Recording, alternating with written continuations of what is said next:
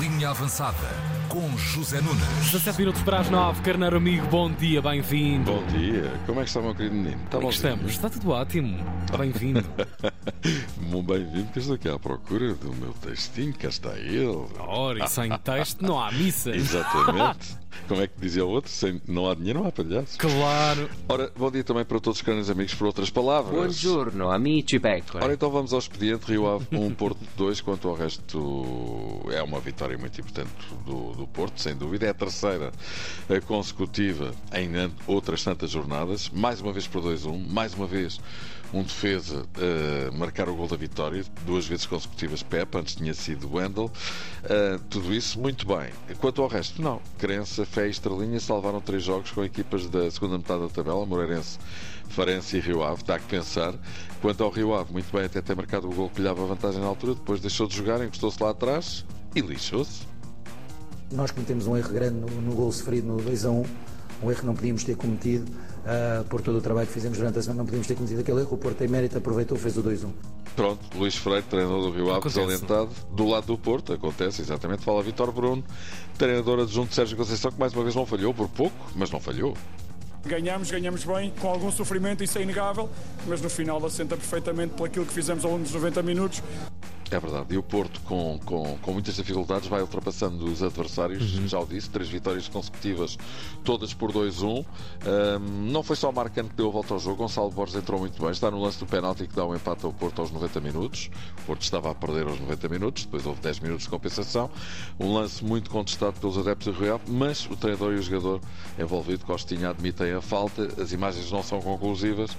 Mas Fábio Veríssimo terá visto com certeza essa tal grande penalidade e o VAR presume-se, se calhar por falta delas, acabou por aceitar a decisão de Tiago Veríssimo.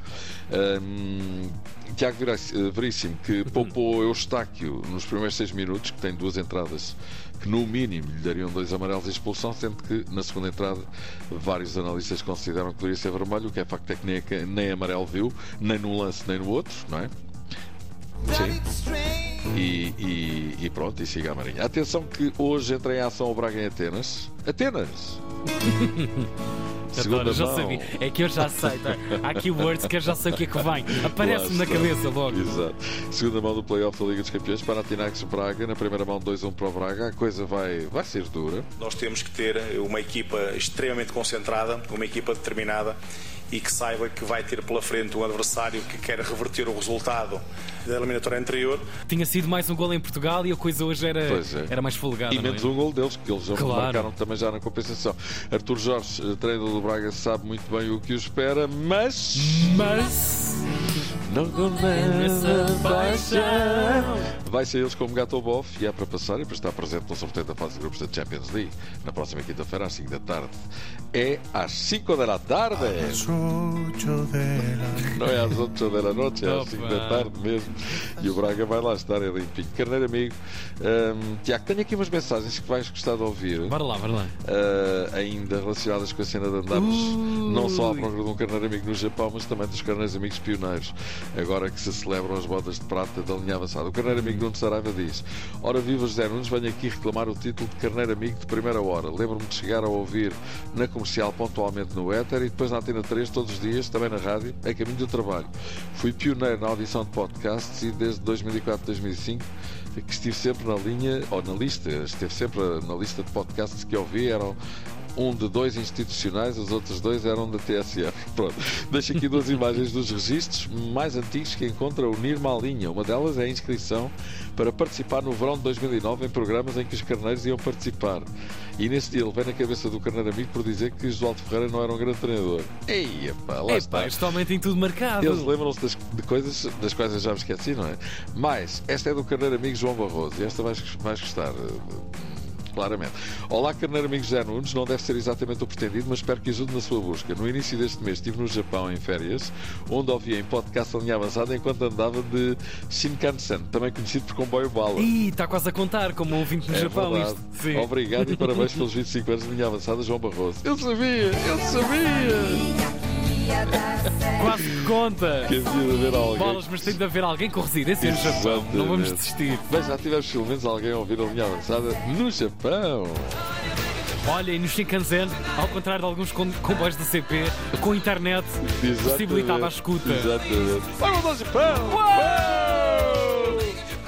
Nottingham Forest oferece 9 milhões para Odisseias Lacodimos. Quem sabe 10, quem dá 9, dá 10. Olha que caraças, uma mão lava a outra e dá cá 1 milhão. O problema é que se para o Benfica o negócio até se fazia, já o amigo Odisseias Lacodimos, Odi para os Odi. amigos, diz que não quer ir para o Nottingham Forest, coisa nenhuma. Odi. o Odi. Odi! O que quer dizer que Roger Schmidt, se a coisa ficar assim, vai levar com ele até ao final da época, ou pelo menos até ao mercado de inverno.